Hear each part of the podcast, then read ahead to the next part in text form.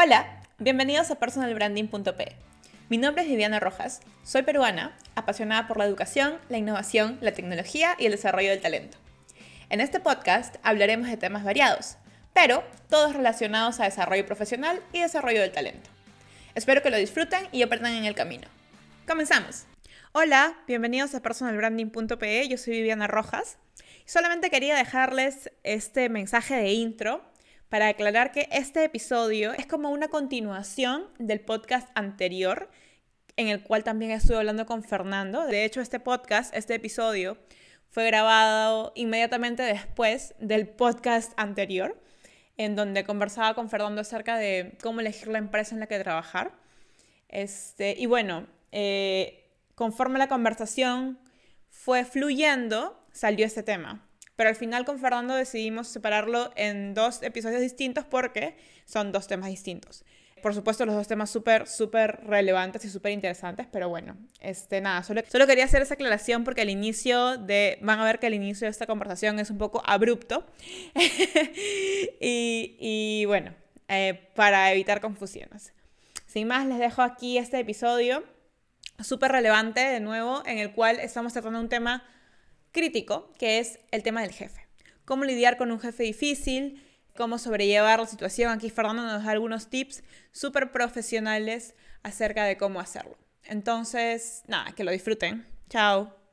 Me parece súper, súper importante eh, que es esto que estábamos hablando hace un rato del tema del jefe.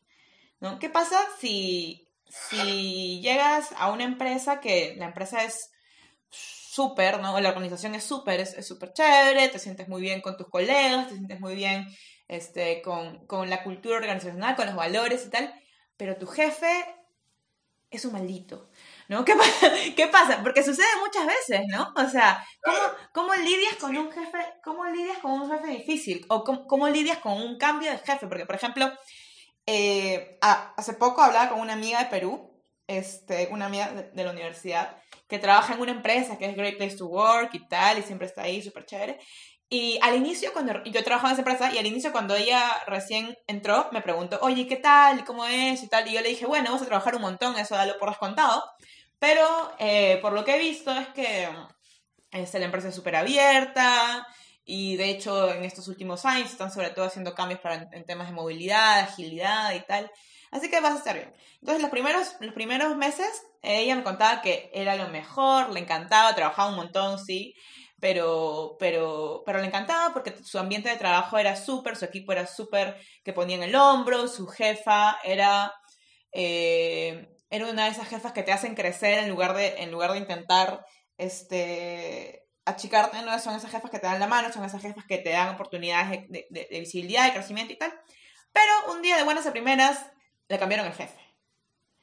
Y este nuevo jefe, en las primeras, en, las primeras dos semanas de, entrar al equipo, demostró no ser, digamos, una persona que, es muy de equipo, ¿no? Sino es más bien de estos jefes que son de, como sea, tienen que llegar al resultado, como sea, no me importa la gente y soy mal. Entonces, ¿cómo lidias con este tipo de jefes? Claro, ahí lo que, lo que nosotros tenemos es la oportunidad de tomar una nueva decisión dentro del proceso. O sea, muchas veces uno piensa que, que el tema de nuestra relación de trabajo con la empresa es una cuestión o estática o en crecimiento. Y en realidad se comporta como el mercado de valores. Vamos a tener grandes picos que luego vienen eh, continuados por, por caídas y por momentos de, de, de sequía y miseria y luego por momentos de abundancia quien no esté dispuesto a jugar a la bolsa, que tampoco está dispuesto a, mantenerse en el mundo del trabajo. Salvo, y, acá vamos a hacer la, metáfora de los, de los fondos de inversión que hay en las, en las aseguradoras o en los fondos de pensión, salvo que vayas con el fondo más conservador y entonces trabajes solamente de una manera muy, muy, muy limitada, que son las personas que, bueno, han encontrado su usando la, la frase cliché zona de confort y se quedan ahí sin buscar ni ascender, ni retos, ni cambios, están ahí, ¿no? Porque han encontrado el punto donde están cómodos. Pero por lo general, y hoy en día que rota muy rápido el, nivel de los mandos medios, en las empresas vas a encontrarte con el momento en el que van a cambiar las condiciones de, de trabajo directo con tu jefe, aunque la cultura como gran espacio macro no cambie. Entonces, ¿qué hacemos en ese caso? ¿Cómo, ¿Cómo tenemos que abordarlo? De primera instancia, vamos a, pensar en esto como un momento de definición. Es decir, es un punto donde tienes que preguntarte qué exige esto de mí y cuánto estoy dispuesto yo a dar. Ojo, que son dos cosas diferentes. Eh, la persona que tiende a ser más conformista dice, ¿qué exige esto de mí? Tal cosa. Ok, entonces es lo que voy a empezar a hacer. En cambio, hay personas que dicen, ¿qué exige esto de mí? Y yo, ¿cuánto estoy dispuesto a dar? Y luego combino estos dos elementos. ¿Hay punto de intersección? Porque si no la hay, entonces solamente hay, hay unos cuantos caminos que no son los más, los más adecuados, ¿no? De hecho, hay una teoría bastante clásica al respecto que nos habla de cómo respondo yo a la, a la percepción de esta falta de, de simetría o de correspondencia entre mis expectativas y la realidad. Entonces, mi expectativa es que mi jefe sea como el anterior, que era lo máximo y ahora me trajeron a otro. O mi expectativa era que el trabajo sea como decía en el aviso que pusieron con el cual me engancharon y de pronto resulta que era diferente. O mi expectativa era que esto fuera mejorando, pero ahora que ascendí me di cuenta que esto es mucho más duro y que mi jefe es, pero el personaje más autocrático y encima narcisista que he visto en la vida. Entonces, en todos estos escenarios, podrían haber salidas o respuestas constructivas y destructivas, porque la expectativa y la realidad no conversan. Yo tengo que cerrar esa brecha. Y para cerrar, cerrar esa brecha puedo hacer ciertas cosas, como por ejemplo, puedo optar por actuar.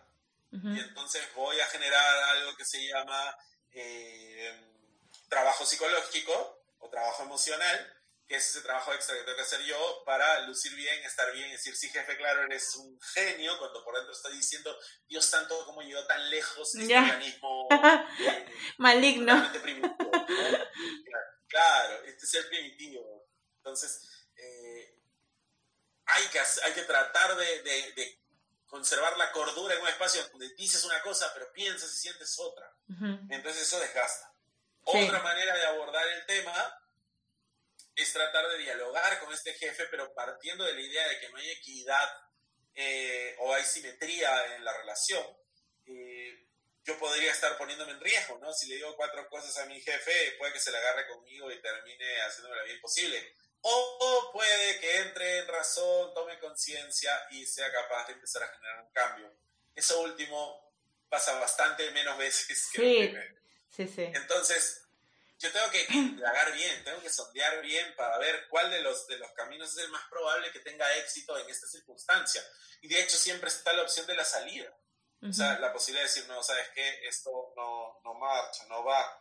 Entonces yo creo que estoy mejor en otro lado. Y ahí viene la, la gran decisión si hacer un cambio interno, que lo he visto en algunas situaciones, donde la persona pide un cambio de áreas, el tema es muy bien tratado, pero una que otra vez se trata muy mal, ¿no? Entonces, reunión con recursos humanos, vas y le dices, mira, tengo este problema con mi jefe, me gustaría ver oportunidades en otra área. Siguiente paso, recursos humanos va y habla con tu jefe. Entonces, acabas de ganarte una cruz innecesaria uh -huh. y un premio a la pésima gestión de personas en esa empresa. Eh, o si vas a hacer ya no un traslado interno, si vas a hacer un cambio para, para afuera, ¿no? De hecho, hace poco he estado conversando con una persona que ha conversado con su jefe y, y, su jefe lo está apoyando en el proceso de cambio interno. Ojo, se llevan bastante mal, mm. pero en este espacio de sinceramiento, primero el jefe le reconoció la valentía y le, y le dijo, mira, para ser honestos, que a mí tampoco me gusta trabajar contigo, así que, pero sé que eres un buen, un buen elemento dentro de la compañía, así que vamos a buscar. Entonces el, el el más interesado en el tema del, del, traslado interno es el jefe y no el mismo colaborador. Entonces, uh -huh. eh, claro, insisto, ese es uno en un millón.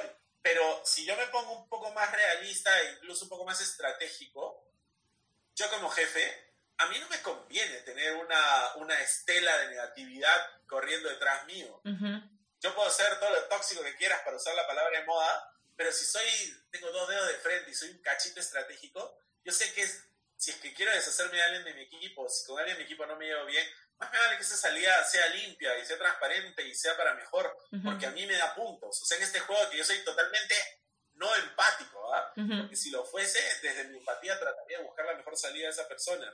Pero sin serlo, yo, digo, ¿qué hay acá para mí? ¿Y por qué valdría la pena hacerlo? Y me conviene. Entonces, yo tengo que ver cuáles son mis márgenes de acción y cómo es mi relación y cómo es esta persona. Hay mucho trabajo ahí de, de análisis de la persona para la cual estoy trabajando para ver cuál es mi salida más, más conveniente. Y de hecho, la pregunta que siempre nos queda es, ¿quieres seguir trabajando en una empresa como esta? Las personas más radicales cuando les dicen cosas como, eh, no, pero la cultura es buena a pesar de mi jefe. Y lo que responde esta persona es, esa empresa ha contratado a alguien como tu jefe porque cree que es una persona que puede hacer bien las cosas. Entonces, en el fondo, esa empresa no está alineada contigo. No, pero este nuevo jefe les ha engañado, les ha hecho un buen, eh, una buena presentación inicial en el proceso de selección, ya luego se darán cuenta. Y, y entonces retomamos y contraatacamos y te gusta trabajar en un lugar donde se toman decisiones ingenuas y donde no hay buenos criterios y dejan que la vida les sorprenda. O sea, eh, al final tú te das cuenta que una decisión de ese tipo, de una manera u otra, termina impactando sobre la imagen que tienes de la compañía. Pero es con mucha gente que cuando el jefe cambió, cuando tú les preguntas, ha pasado el tiempo y ya no duele la herida, ¿por qué te fuiste? La respuesta es, no, es que la empresa cambió mucho. No dicen, es que me contrataron un jefe que era mala gente, o que era abusivo, o que era explotador, o que no era persona, sino que dicen, la empresa cambió mucho. O sea, al final de cuentas es la empresa. Y, y entonces, este tema, estoy enganchado en la empresa a pesar de mi jefe, no dura mucho. Claro, como te digo, que el jefe sea realmente el, el falso positivo, o sea, la persona que nunca debió entrar, pero por un error del sistema entró y será expectorado en su momento, ¿no? Si no, yo recuerdo a una persona que ni siquiera era un jefe ni un gerente, ah, era un vicepresidente de una compañía que, que llegó por pura imagen, por pura facha. Y, o sea, se vendió súper bien. Y cuando llegó, le empezó a, a, liar de una manera impresionante, pero seguía manteniendo su gran imagen, ¿no? Llegó un punto donde ya lo mandaron a su casa. Fue una salida bastante mala porque no había logrado nada. Era una persona que hablaba mucho, pero construía poco. Entonces se dieron cuenta que no sumaba. Y cuando esta persona se fue, eh, un grupo grande de, colaboradores que hicieron una fiesta ese, ese, fin de semana. Entonces, se reunieron con gente que se había ido, convocaron a gente que ya no estaba ahí para celebrar la salida de este señor. Entonces todos los que se habían tenido que ir, y la conversación de esa noche fue, oye, vamos a ver si te reponen, ¿no? Y entonces algunos ya no querían saber nada, pero fíjense cuán fuerte pueden ser los, los lazos como personas, ¿no? Pero sí hay que tener mucho, mucho cuidado, porque si una empresa empieza a contratar un jefe así, dos jefes así, diez jefes así, ya no es el jefe, es la empresa, la empresa. que empieza a mirar la vida de una manera diferente a la que te estás mirando. Sí, sí y yo, yo estoy de acuerdo con eso, porque eh, sobre todo en organizaciones grandes, ¿no? En organizaciones grandes es más fácil que hayan este tipo de upsis en la, en la, en la gestión de, de, de mandos medios, ¿no? Porque, por, por, por, lo digo en base a mi experiencia y experiencia de amigos, eh, no, o sea, es, es, difícil juzgar una empresa como buena o mala porque, de nuevo, volviendo a los microclimas, ¿no? La empresa tiene microclimas, eh, la organización tiene microclimas, ¿no? Entonces, pueden haber, hay distintos, distintos perfiles, eh, distintos estilos de liderazgo y puede que uno funcione bien en un área, pero luego cuando lo mueven, por, porque también las, esas organizaciones tienen ese tema de, ay, vamos a hacer em, movilidad de mandos medios para que conozcan más la organización y tal, tal, tal. Este, a veces decantan en esas, en esas, en esas situaciones, ¿no? Donde uh, un, un, un, jefe o un manager eh, iba bien en, en, área determinada, lo pasan a otra área con un, una personalidad completamente distinta y hay un choque más fuerte, ¿no? Entonces, también es, es ahí, es bien complejo. Oye, pero y al final, entonces, ¿mi amiga debería renunciar o no? ¿Qué, qué, debería hacer? Se, se, ¿qué, en, en, yo, creo, situación? yo creo que tiene que ver cuáles, cuáles son los márgenes de acción que tiene. Ajá. Sobre eso, si es que ve que las apuestas están yendo, pero 100 a 1 a que va a perder, uh -huh. la mejor opción es la salida. Ahora, uno tiene que entender también que en el mundo actual uno nunca puede dejar de estar activo en la búsqueda. Exacto. Entonces, tome la decisión que tome, ya debería estar mirando qué alternativas le está presentando el mercado. O sea, creo que una de las mejores opciones es cuando tú te vas porque ya te están ofreciendo otro trabajo. Exacto. Entonces, eh, salvo pues que sean estas personas que ya están amordazadas y, y, y, y amarradas y te dicen no puedo ir al proceso porque en verdad no me dejan salir nunca. Lo cual ya te va diciendo que deberías salir de ahí, ¿no? Por el nivel de, de, presión y prisión que estás viviendo. Pero volvemos al tema del dinero, como de costumbre, sí, pero por mientras, ¿no? Entonces, valdría la pena que, cómo estamos de, de, presupuesto y qué podemos hacer al respecto. Y, si no, bueno, siempre está la consultora que te entrevista a las 8 de la noche. Yo siempre, yo, yo recuerdo trabajar en una consultora, de verdad, si podían te entrevistar a las 11 de la noche, si era posible, porque lo que querían era tener al candidato y ese candidato, si no podía salir, y ahí uno se da cuenta cuáles son las buenas consultoras.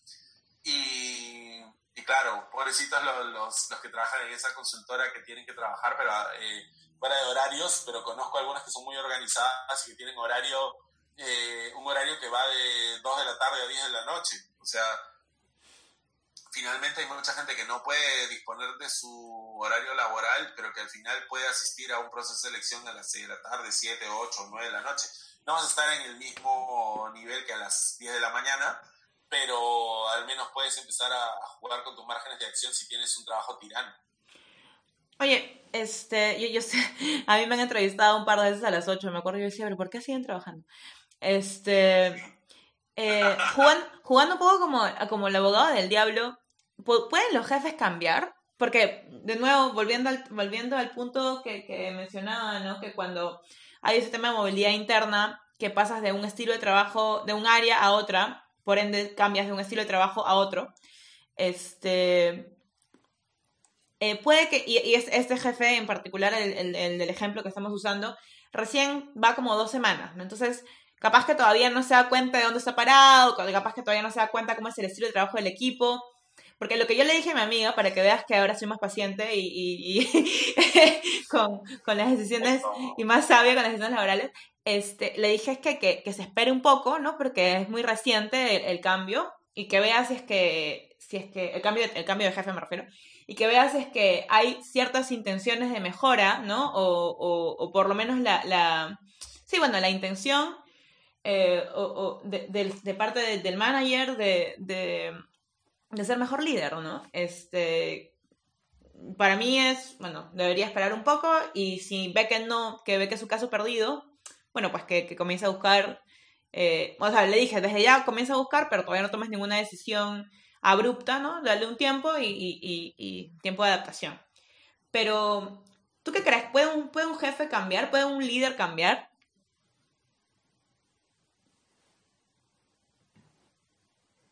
Hola. Fer. Fer. No fue el, micro. Eh, pusiste, sí, pusiste. tenemos una... ya. Sí, aquí tenemos una, una pregunta que tenemos que contestar de a pocos, porque podríamos pensar de manera general y si queremos responderlo saludablemente y psicológicamente correcta, eh, sí, el ser humano puede cambiar en cualquier momento de su vida. Lo que cambia es el margen de, libertad y la capacidad de, de hacerlo en, en, el tiempo. Es decir, eh, mientras más grande soy, más arraigada la, costumbre o el hábito y más está en juego, menos probable es que yo cambie. Pero, sin embargo, existe la probabilidad de cambio. O sea, este líder puede cambiar, definitivamente. Y ahora la pregunta es si quiere cambiar, que es otra cosa. Mm.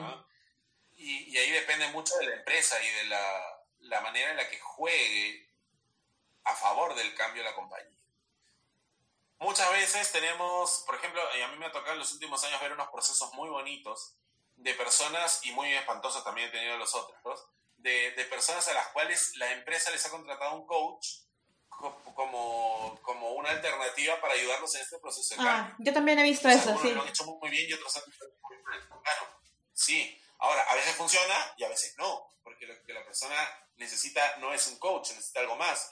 Y en algunos casos, de verdad, la persona no quiere cambiar, no entiende por qué tendría que cambiar y se mantiene firme en sus hábitos y en su forma de ser y en su estilo de liderazgo, que puede ser considerado como déspota, pero al final puede que produzca resultados. Entonces, eh, el personaje puede mantenerse firme y depende de qué es lo que necesite y vamos hablando de, de la posibilidad de, de poder trabajar con algún sistema de recompensas, por ejemplo, para que la persona cambie. Porque en tanto yo no vea que hay un beneficio para que yo cambie, la pregunta es ¿por qué cambio? Si es que cuando yo guapeo a mi gente, la insulto, la trato mal, la persigo, le obligo a trabajar 24 horas de corrido, logra los resultados. Explícame por qué estar buena gente, abrazarlos, comprarle helados cuando hace calor y chocolate caliente cuando hace frío, me va a ayudar a obtener mejores resultados.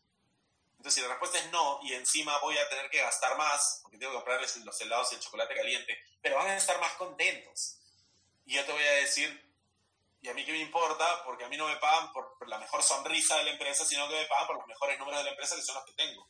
Entonces, mientras yo no pueda ver cuál es el beneficio que yo tengo a través de este cambio, entonces yo no soy un candidato para poder ser parte de este proceso de cambio.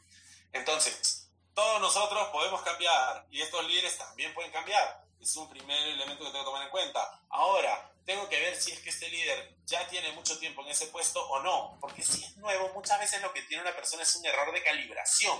Y eso lo vemos muy seguido. Y probablemente te haya pasado, y a mí me pasó de ambos lados, que de pronto ascienden a tu mejor amigo y pasó de ser tu mejor amigo a ser un déspota salvaje, maldito, que encima ni siquiera te habla. Y entonces tú le dices, ah, almorzamos y te mira por el hombro, ¿no? Por encima del hombro y te dice, acabaste lo que tenías que hacer. Oye, pero hizo almuerzo. Y entonces perdiste un amigo porque ganaste un jefe dictatorial. ¿Y qué pasa? Como la persona todavía no sabe cómo manejar los, los límites, entonces se va al extremo y desde el extremo está tratando de actuar. Con el tiempo lo irá ecualizando y moderando. Pero entonces es una cuestión de, ser nuevo en puesto. Pasa también cuando una persona cambia de un área a la otra y, el cambio es dramático, o cambia de una filial a otra. Entonces a veces este desajuste nos lleva a una versión muy primitiva que es la de defendernos. Entonces activo todos mis mecanismos de defensa y estos mecanismos de defensa a veces son muy brutos y son de de separar, distanciar, mandar. Entonces, puede que no sea un estilo de liderazgo, puede que sea un momento de transición. Y si yo ayudo a que la transición se estabilice, pues esta persona llegue a su mejor nivel de desempeño. Dos, está el tema de la edad de la persona. Mm. Y si bien yo he dicho que cualquier persona cualquier edad puede cambiar, eh, cuando hay una brecha generacional o cuando hay demasiada similitud generacional, eso puede llevarnos a tener comportamientos que sean un tanto hostiles a lo que voy es que si te veo a ti de mi misma edad, yo digo, ¿cómo hago para demostrarle que yo soy su superior? ¿no? Sobre todo somos muy jóvenes. Ah, le hablo un poco más fuerte, le doy unas cuantas órdenes. Entonces, estoy generando una imagen que me ayuda a compensar una carencia que solo existe en mi mente, ¿no? Y viceversa. También está el jefe demasiado buena gente que por relajado termina haciendo que la gente también se vaya. Y es porque al haber una brecha generacional siente que siendo el pata de todos, el mejor amigo de todos y el más chistoso de todos, se va a acercar a su equipo y, eso a desmedro de la productividad y la rentabilidad del área. Entonces tenemos que ver también ese punto. Y por último, lo que tenemos que ver es en qué momento se encuentra el área y la compañía. ¿Por qué? Porque hay momentos de altísima presión y estrés. O sea, yo respeto y admiro mucho a la gente que trabaja conmigo porque tenemos un pico fuerte de, de, trabajo y, los plazos se acortan y el, el tiempo nos juega en contra yo tiendo a no ser muy amable. Entonces, eh, eh, quienes me conocen ya saben y saben cómo manejarlo además, pero quienes no me conocen se pueden asustar. Y yo estoy tratando de trabajarlo también para que sea lo más, lo más humano posible, pero todos conocemos a ciertas personas que reaccionan más rápidamente a, ciertos estresores que otras.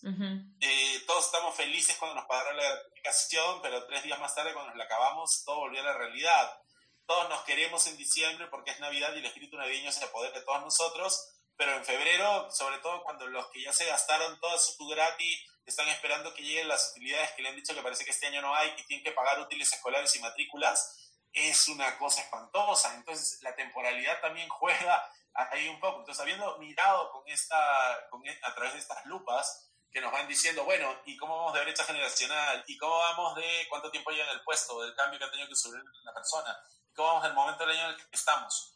Y todo eso nos da indicadores de que no es nada, pero definitivamente la persona es así, es una cuestión de personalidad, es una cuestión de estilo de liderazgo, y entonces es más probable que eso no cambie en el tiempo y que si tú le dices date cuenta, la persona no se va a dar cuenta. Pero aún así, si la persona lo nota porque hay resultados negativos, hay llamados de atención, hay reportes desfavorables, esta persona puede entrar en un proceso de mentoring, de coaching, de asesoría, de acompañamiento, que le ayude a desarrollar nuevos hábitos y podrá llegar a cambiar en la medida de que quiera y cuente con los recursos necesarios para poder hacerlo. Ahora, solo para cerrar, en el primer eh, momento hablé pues de todas estas condiciones que pueden llevarte a, ejecutar el rol de un líder negativo. Eh, y que bueno, hay que entenderlas, pero entenderlas para poder comprender la situación, no entenderlas y decir, ah, si no, pobre, es que es un jefe nuevo, dale, que me grita nomás. O sea, no se trata de aguantar, sino que se trata de comprender para ver cómo voy a actuar inteligentemente. O sea, entiendo el problema, es como, entiendo el problema para poder eh, abordarlo de una manera inteligente. Es como entender el coronavirus para hmm. poder ver cómo me protejo de él. No para decir, ah, ya lo entendí, pobrecito, es un organismo que desea vivir igual que yo, dale, atácame, ¿no? Entonces no es la idea. Lo mismo pasa con, con, tu jefe, no es para que ella sí, pues pobre ser, ha pasado por cinco áreas, entiendo que esté molesto, ¿no? Y me han dicho que esta es su última oportunidad. No, no, no, no estoy diciendo que aguantes, sino estoy diciendo que entiende el contexto para que así veas. ¿Vas a hablar con él? ¿Vas a preferir ser el colaborador incógnito desapareciéndote?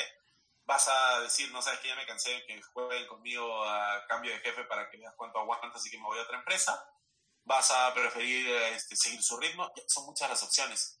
Aguantar no debería ser una de ellas, salvo que haya algo que estás esperando y que sea muy importante. Eh, digo yo, si faltan tres meses para mi jubilación o en dos semanas me voy a otra empresa, aguantar es una alternativa hasta saludable. Exacto. Pero, pero no es estar, estar aguantando para aguantar, es comprender para actuar, no comprender para ser comprensivo y decir, por eso mi jefe. Yo estoy de acuerdo, pero a ver, y entonces, tu propia opinión, ¿pueden los jefes cambiar? sí, sí, definitivamente que sí, siempre y cuando quieran. O sea, ese es el primer requisito. Esa es la cosa, si quieren. Cuando a mí me preguntan, oye, claro, sí, porque a veces me dicen, oye, tengo este gerente que es súper buena gente, bien productivo, no sé qué, con nosotros muy bien, pero a su gente la sacrifica y la maltrata y ahora tenemos un problema de alta rotación y mal clima. ¿Puedes trabajar con él? Y mi respuesta siempre va a ser, ¿quiere que trabajemos con él? No sé, todavía no lo hemos preguntado. Ah, entonces no. Primero pregúntale, Ajá. pregúntale si es consciente de lo que está pasando y pregúntale si es consciente de que él es el problema o ella es el problema. Y si te dice, sí, soy consciente y quiero cambiarlo, arranca. Pero mientras eso no pase, nada. Y, oye, hay, hay, algunos jefes que tienen unos egos. el mundo entero está No me digas. Claro, la empresa tiene que volver a crearse en lugar de antes que él o ella cambie. Entonces, ahí esa persona, en esa circunstancia al menos, no va a poder cambiar. Cambiará en otro momento cuando la vida, la vida se encargará de contrasuelearlo y, y finalmente abrirá la ventana, ni siquiera la puerta pero, pero existe la posibilidad, ahora el margen es más pequeño, pero existe. Entonces, todo ser humano con un cerebro funcionando medianamente bien, porque claro, si, tienes algún, algún desperfecto de la cosa... Un aneurisma por ahí te complica la situación. No, no que, que, no está funcionando toda su zona de la empatía o que no esté funcionando toda la parte de, de la conexión interpersonal, entonces ahí ya te entiendo. Pero o que tenga pues no claro alguna alguna alguna psicopatía compleja no o sea no le vas a pedir al psicópata que sea eh, que sea empático. Pero trabajamos con ah ahora también puede estar medicado y puede funcionar muy bien ¿no? entonces eh, mientras tenga como te decía mientras tenga las condiciones necesarias y quiera cambiar va a cambiar o sea ahí necesito dos cosas la estructura tanto la estructura de la persona como la estructura de soporte del... Vuelvo, tienes un jefe que es súper, súper este, exigente contigo. Y tú dices, jefe, de verdad me estás sacando el ancho, mira, 20 horas diarias no es un buen horario de trabajo. Y te dice, ya, está bien, te juro. Y encima me gritas, o encima me, me das más trabajo, o no me reconoces, nunca me has dicho ni gracias. Encima quieres que yo me pague la pizza que tengo que comprar para comer acá en la noche. Y ese jefe te dice, sí, está bien, tranquila, voy a tratar de hacerlo bien pero ese, el jefe de ese jefe perpetúa el mismo modelo, entonces ¿cómo va a poder cambiar? No se puede porque están pidiendo eso.